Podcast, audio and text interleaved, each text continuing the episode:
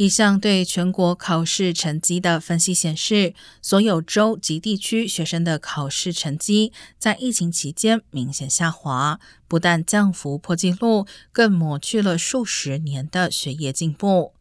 疫情爆发后，对学生成绩进行的首次三年级全国评估显示，四年级和八年级学生的数学和阅读成绩急剧下降。教育专家称，尤其数学成绩最能反映教学和课堂学习成果。部分原因是家庭和社区成员更能够在阅读方面提供课外辅导。